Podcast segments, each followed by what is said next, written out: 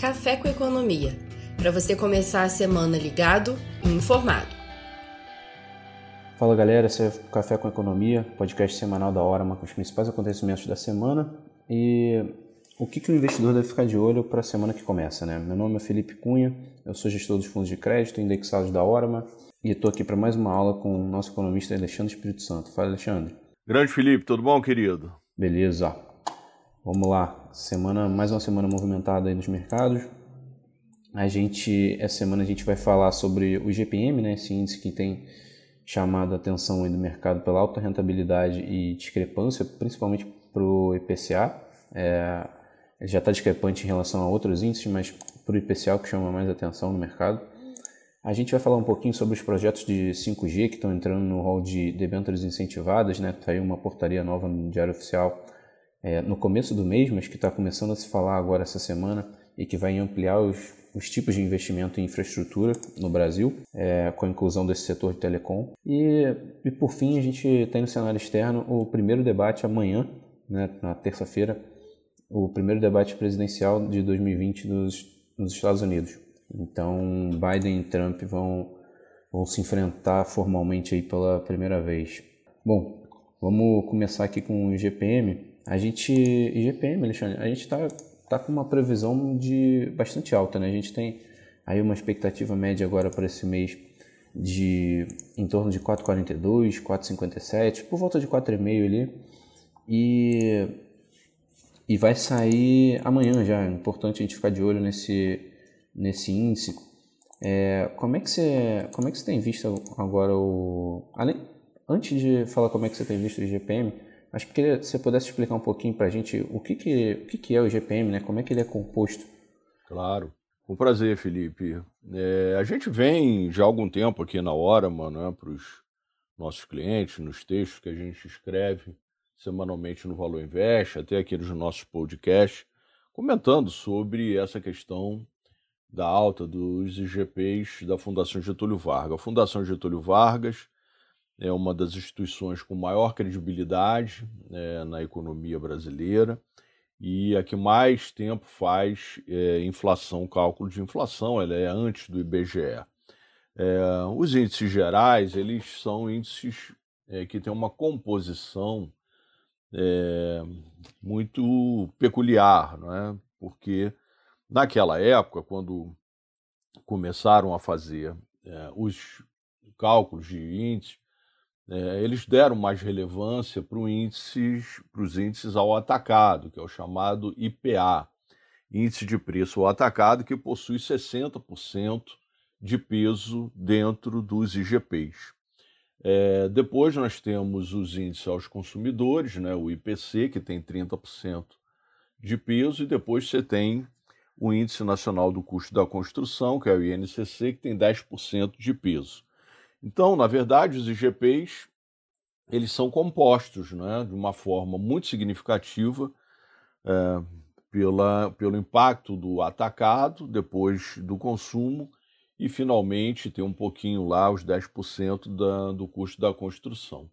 Nesse sentido, né, o que acontece é, por conta dessa composição, quando os preços no, no atacado começam né, a, a sofrer reajustes importantes, é, eles captam muito fortemente por causa dessa ponderação, né, que é o atacado, na verdade, é o dobro do, do peso do consumo. E aí você começa a ver essa discrepância que você mencionou acontecendo. Sim. E então, acho que traduzindo aqui um pouco para a Bolsa, a gente tem algumas empresas, principalmente no setor elétrico ali, né, que a gente tem alguns contratos mais de longo prazo, mas a gente tem a Taesa, por exemplo, com mais de 60% da, da RAP dela, que é a receita anual permitida, atrelada ao GPM. A gente tem a Alupar, que tem mais de 40% da, da receita também atrelada ao GPM. E é importante o investidor ficar, ficar atento a isso, porque isso se isso pode se traduzir em dividendos, né? Então, com esse reajuste pelo IGPM mais alto, a gente tem uma, uma geração de caixa aí maior, né? principalmente nessas transmissoras, que tem alguns contratos atrelados ao IPCA, e, e isso pode, pode gerar um pouco mais de dividendos para os acionistas no futuro. Então é importante o, o investidor ficar de olho nesse, nesse índice, pra, principalmente para quem acompanha aí Taesa, para quem acompanha a Lupar e outras empresas do setor de energia, né? setor considerado mais, mais defensivo. É, mas é, além disso, Felipe, eu acho que é importante, o que você colocou está absolutamente correto. É, e a gente vem aqui ressaltando isso né, nas últimas semanas, porque a economia brasileira, como todo mundo aqui sabe, ela tem um passado pouco glorioso né, em relação à inflação. E é, por conta disso, é, nós criamos uma série de instrumentos para nos defendermos dessa inflação que era muito, muito elevada ali na década de 80 e 90. E uma dessas formas né, de proteção foi através da indexação. Né? E isso acontece é, de uma maneira muito é, importante é, através dos contratos que, como você mencionou, são é, indexados, corrigidos por índices de preços. E muitos, muitos deles são através dos IGPs. Né? Eu vou falar aqui um que afeta grande parte da sociedade brasileira, que é o contrato de aluguel. Né? As pessoas, quando vão reajustar os aluguéis, reajustam através de uma lei, e essa lei permite que você corrija pelos IGPs, pelo GPM principalmente. Como o GPM está é, crescendo né, numa velocidade muito, muito, muito acima, é, o que acontece, que a gente também vem falando aqui, é o contágio, né, como se fosse uma gravidez. Porque se você tiver uma alta de GPM num período de 12 meses, vamos imaginar de 15% e o IPCA está em 2%, né, na verdade, quando você vai lá olhar o IPCA, existe uma linha lá que é aluguel, né? E essa linha ela vai sofrer um reajuste né, na, daqui para frente de 15%. Ou seja, esse 15% dos IGPs eles estão impactando futuramente nos IPCAs. O que muita gente vem falando, muitos analistas vêm falando, e eu discordo, Felipe, é que por conta da fraqueza da economia, né, por conta da pandemia, é, que isso não vai acontecer, esses reajustes não acontecerão, porque o, o sujeito que é dono lá do apartamento, ele vai ficar receoso de repassar o aumento. É, eu discordo, Felipe, porque é, concordo que pode não passar, repassar integralmente, mas uma parte é, acho muito pouco provável. Até porque muitas empresas, né, o, isso bate no custo de muitas empresas. Então, se você reajusta, o custo da empresa sobe e ela vai acabar repassando para o produto, uma parte para o produto final. E isso gera um, um círculo vicioso. Sim. Não, perfeito. É, é, importante a gente sempre lembrar disso. Né? E, e outro, outro setor, ali, outro subsetor de energia que se beneficia com isso é o de, de geração também, que é outro, Outro setor um pouco mais defensivo para quem acompanha na bolsa, mas dois papéis que têm potencial aí de, de aumento de EBITDA é, são a CPFL e a CEMIG, né? Por, por ainda terem alguns contratos antigos atrelados a IGPM. Bom, outro, como você falou, né, já o IGPM ele engravida, né, entre aspas, aqui pode engravidar entre aspas outros os setores e, consequentemente, trazer o IPCA um pouco para cima, a gente tem o, o IGPM agora aumentando nos últimos três meses, foi, foi o maior, maior pulo aí do, do IGPM nos últimos anos e puxado principalmente por produtos agrícolas e industriais. Alexandre, o que, que, é, que, que é a sua expectativa aí para o IGPM nesse, nesse, né, até o fim do ano ali, né? É, a gente tem visto aí as expectativas por volta de 18% no, no GPM 12 meses e, e o Banco Central parecido estão parecendo um pouco seria correto gente falar um pouco leniente, um pouco mais tranquilo do que deveria em relação à comunicação de comunicação sobre a inflação, principalmente na ata, né? Como é que você está vendo isso, esse posicionamento do Banco Central? É, Felipe, é, vejo com alguma preocupação, porque eu não estou, infelizmente, eu não estou tão confiante que a inflação de 2021 e 2022 é, seja tão favorável quanto a que tem sido agora.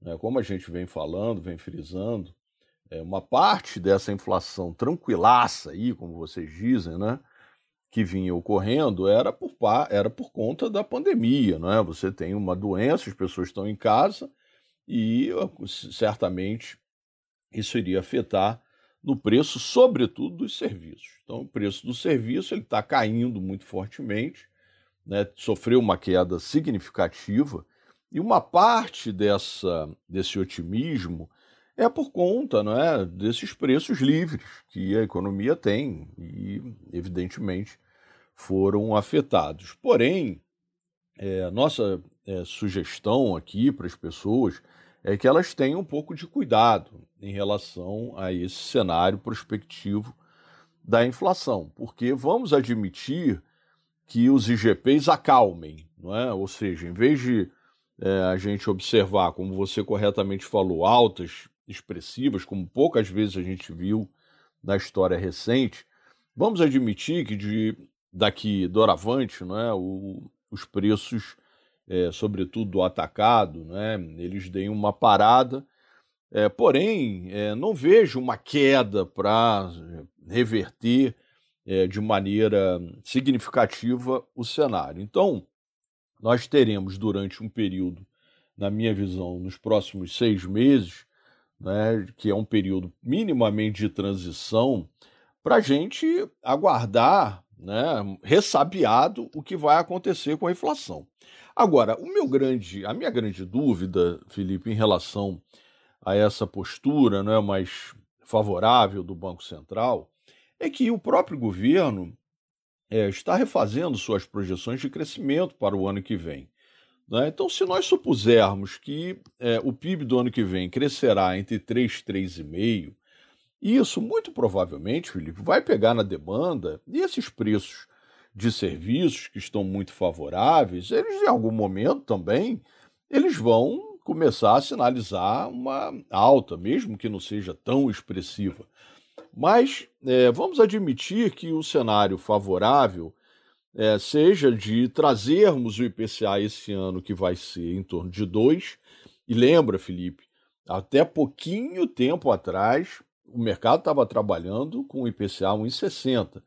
A gente aqui estava trabalhando com IPCA 2 já tem bastante tempo.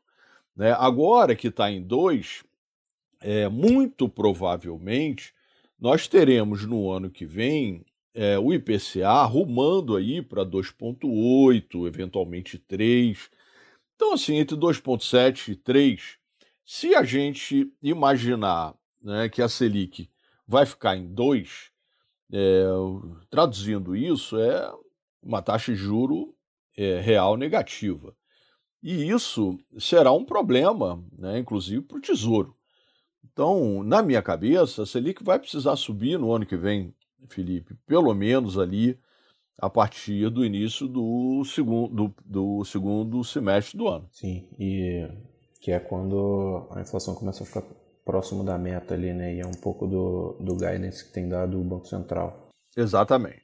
É, bom, a gente tem também agora o, os projetos de 5G entrando no rol de debêntures incentivadas, né? Saiu uma nova portaria agora, 502, e saiu no, no começo desse mês, mas agora no final do mês que ela tem, tem sido um pouco mais comentada aí. Mas, Alexandre, acho que antes da gente entrar aqui no, em como é que isso impacta os investidores, queria que você comentasse um pouquinho do, desses projetos de 5G. Bom, Felipe, é não sou engenheiro, né, mas tenho lido bastante sobre isso, me interesso sobre o tema. Então vamos lá, a gente tinha até um tempo atrás é, o 3G, que já tinha sido uma revolução na época, é, aí agora a gente está no 4G e caminhando para o 5G. Bom, o que, que significa? É, o 4G ele tem uma taxa de transmissão é, em torno de 45 megabits por segundo. O que já é uma coisa extraordinária, olhando comparativamente com o 3G, que dava em torno ali de 8 E o 5G promete 1 giga. Ou seja, é uma coisa maravilhosa. Né? O, o, o que, que acontece, na verdade? O, o, o 5G, o comprimento da onda, ele é menor. Não é? Então, né, não vou saber explicar isso né, sob a ótica né, da física, mas porque ela tem uma onda menor, o alcance dela é mais curto, mas ela trafega muito mais dados, né? por isso aí o 1 giga.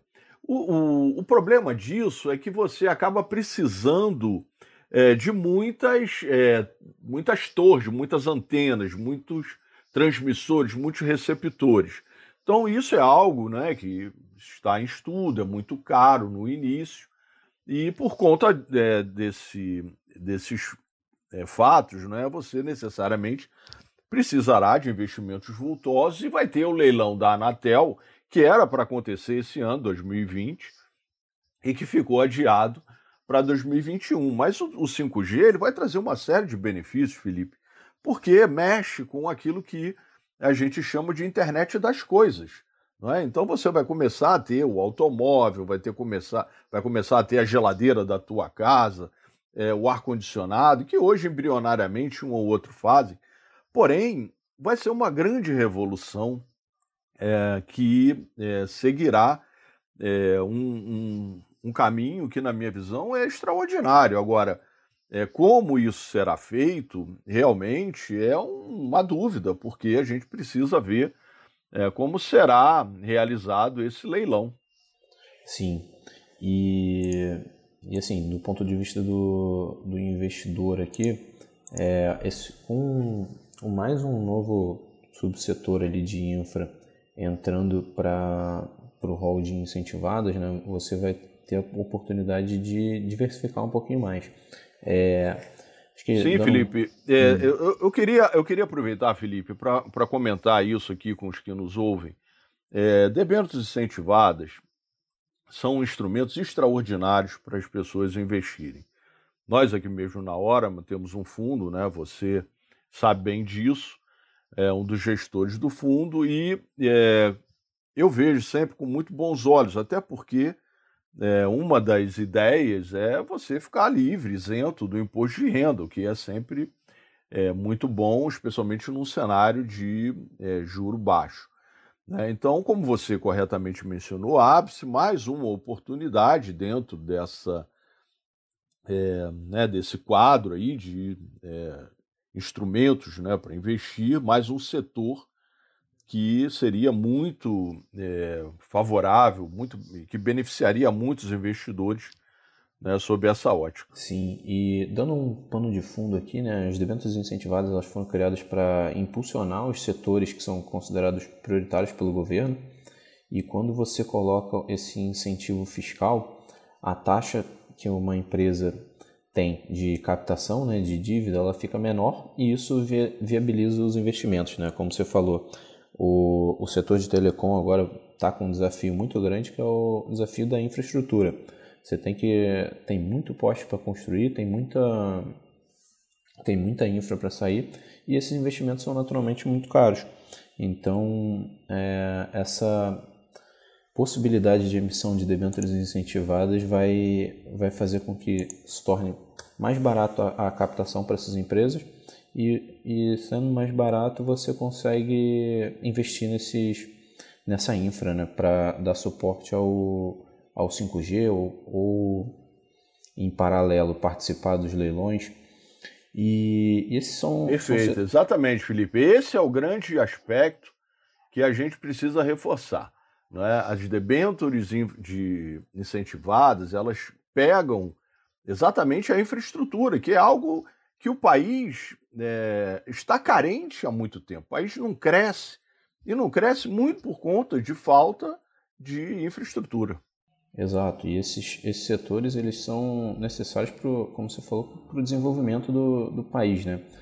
Tanto que a, a população precisa desse, desses serviços, são serviços considerados básicos, e com isso você, além de impulsionar a, o setor de diretamente, né, o setor de infraestrutura, você impulsiona também toda a cadeia produtiva que está em volta, né?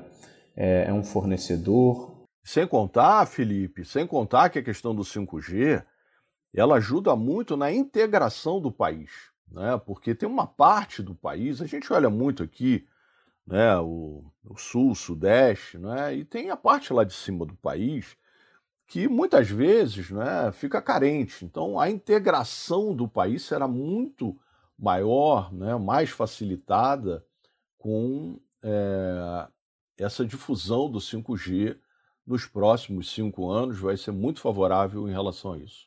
Sim, e, e o governo tem, tem esse papel importante né, no planejamento da, da expansão e, e é algo que deve ser feito pensando sempre no médio e longo prazo. Né? Quando, quando a gente tem esses investimentos de, em infraestrutura, é difícil você pensar em 3, 4 anos. Normalmente é para 5, 10 anos, pelo menos, é, para a gente ver, começar a ver o resultado aí desse planejamento do governo. Né? E pensando Perfeito, no. Muito bem colocado. E pensando nesse momento que a gente está tá vivendo agora, o, a internet, a internet também está tá se tornando um serviço básico, né? Principalmente agora pela, pela pandemia, a, a internet está se tornando básico para praticamente toda a população. E, e isso também tem sido um insumo básico para as empresas. Né? Hoje é difícil você pensar numa empresa que está operando sem internet, numa grande empresa. Né?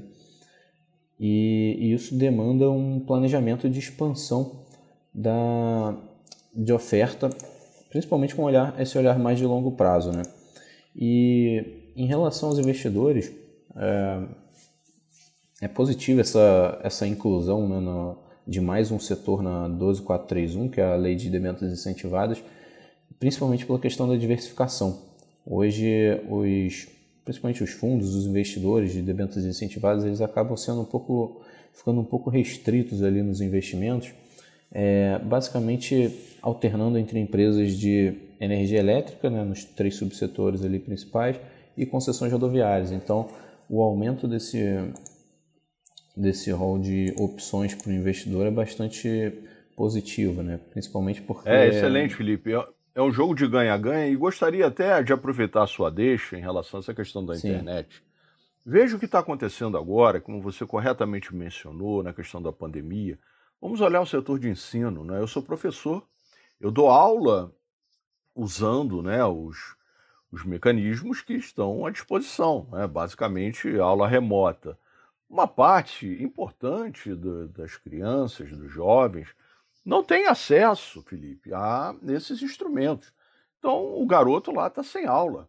Então, se nós tivermos né, um, um crescimento é, importante nesse setor né, de internet, é, todos se beneficiarão. Numa situação como essa, né, não teríamos né, essa quantidade de adolescentes, crianças e adolescentes sem aula. É, inclusive de instituições importantes, faculdades é, né, públicas que não estão dando aula porque uma parte dos seus alunos não tem acesso né, à internet para poder acompanhar o, a aula remota. Exato. Então, esse, esse movimento é bastante importante. Né? Hoje, cada vez mais, tem se tornado um serviço básico e essencial na vida de todo mundo. Né? Perfeito. É, bom, acho que em relação ao nosso terceiro assunto de hoje aqui, é, a gente já falou semana passada e vamos continuar essa semana, dado a extrema importância disso, né, que é o, a campanha presidencial nos Estados Unidos.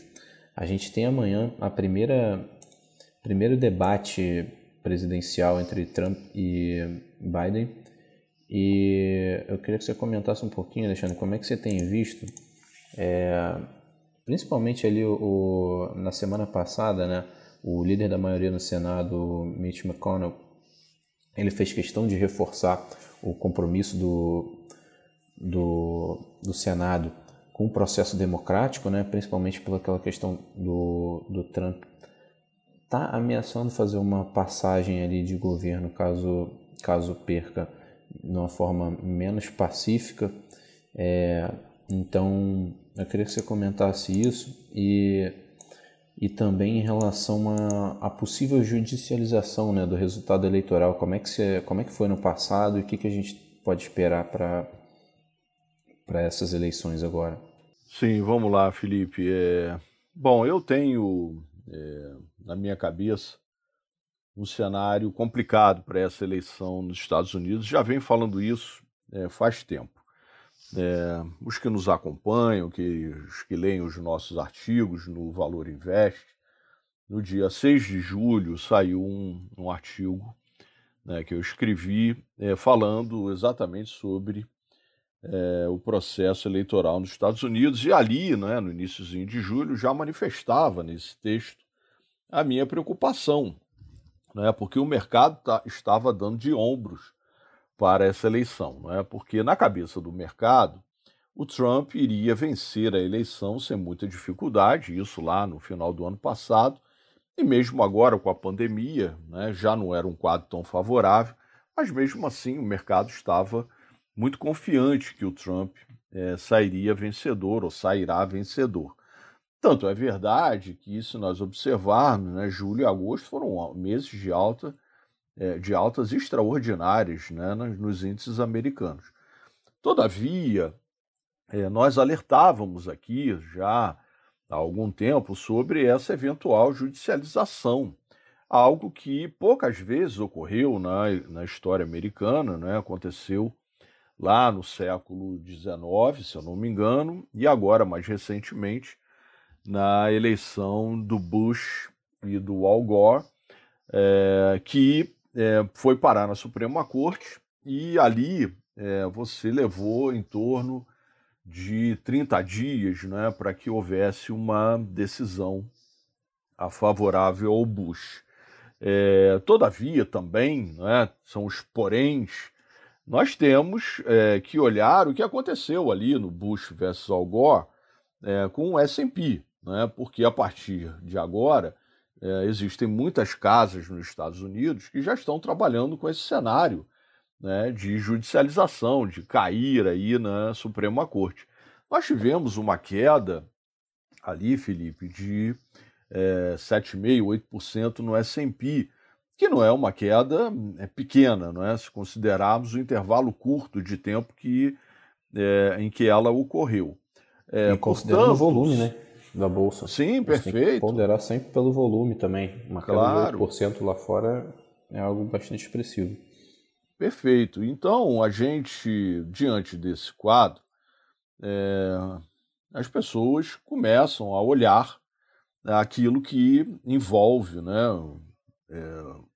a eleição e, como você mencionou, teremos né, na terça-feira esse primeiro debate. O debate, na minha cabeça, Felipe, as pessoas vão ficar é, olhando muito o desempenho do candidato democrata porque o Biden ele tem sido muito questionado, né, inclusive pelo Trump, é, por conta né, de comportamentos. Então, no fundo, é, eu acho que as pessoas estão olhando menos a decisão no seu voto e mais olhando, na minha cabeça, como os candidatos vão se comportar. Né, a gente já sabe que o Trump é um cara bom de debate, né, pelo menos fora lá é, na eleição contra Hillary, e acreditamos que ele vai permanecer, né, tendo um bom desempenho. É, mas é, a partir de agora, é, esse, é, esse movimento dos mercados associados à eleição vão aumentar. E na nossa cabeça, é, já é para o mercado estar considerando, considerando isso há mais tempo, Felipe né? Porque agora, ali na cara do gol, né, faltando pouco tempo, né, qualquer espirro você vai trazer né, quedas e altas muito importantes. Em outras palavras, o que eu quero dizer é que a volatilidade, Felipe, vai aumentar muito fortemente. Exato, e principalmente porque, porque são, tem bastante rumor, né? A gente tem, tem pouco resultado efetivo, mas a gente tem Isso. bastante rumor ali rondando o, esse cenário eleitoral. Então isso traz Exatamente. uma volatilidade enorme. É... Bom, é isso aí. Com isso a gente encerra aqui. Alexandre, obrigado aí pela por sempre trazer essa aula para a gente, traduzindo aí esses cenários complexos, esse panorama do mercado financeiro. É, alguma consideração É sempre um final? prazer para mim, Filipão. Conta sempre comigo. Tô, tô aqui para tentar ajudá-los. Tamo junto. E tem algum recado final, alguma consideração final? É, eu, eu peço, como eu tenho né, falado aqui para muitos que me procuram, eu peço que as pessoas tenham muita calma agora nas suas decisões. Esse momento, até por conta desse cenário eleitoral, é um momento onde as pessoas vão precisar ter muita cautela, não tomarem decisões né, por impulso. Consultem pessoas experientes, equilibradas, que tenham tradição é, em gestão de recursos para lhes auxiliar. Oh, perfeito. E lembrando aqui, quem quiser ficar mais antenado nesse mundo dos investimentos, lembrar de seguir a gente lá nas redes sociais, né? A gente está no YouTube, está no LinkedIn, no Instagram, é, ou no site direto, né? orama.com.br. E além da, da, plataforma que a gente tem para investimentos diretos, a gente tem bastante coisa sobre educação financeira.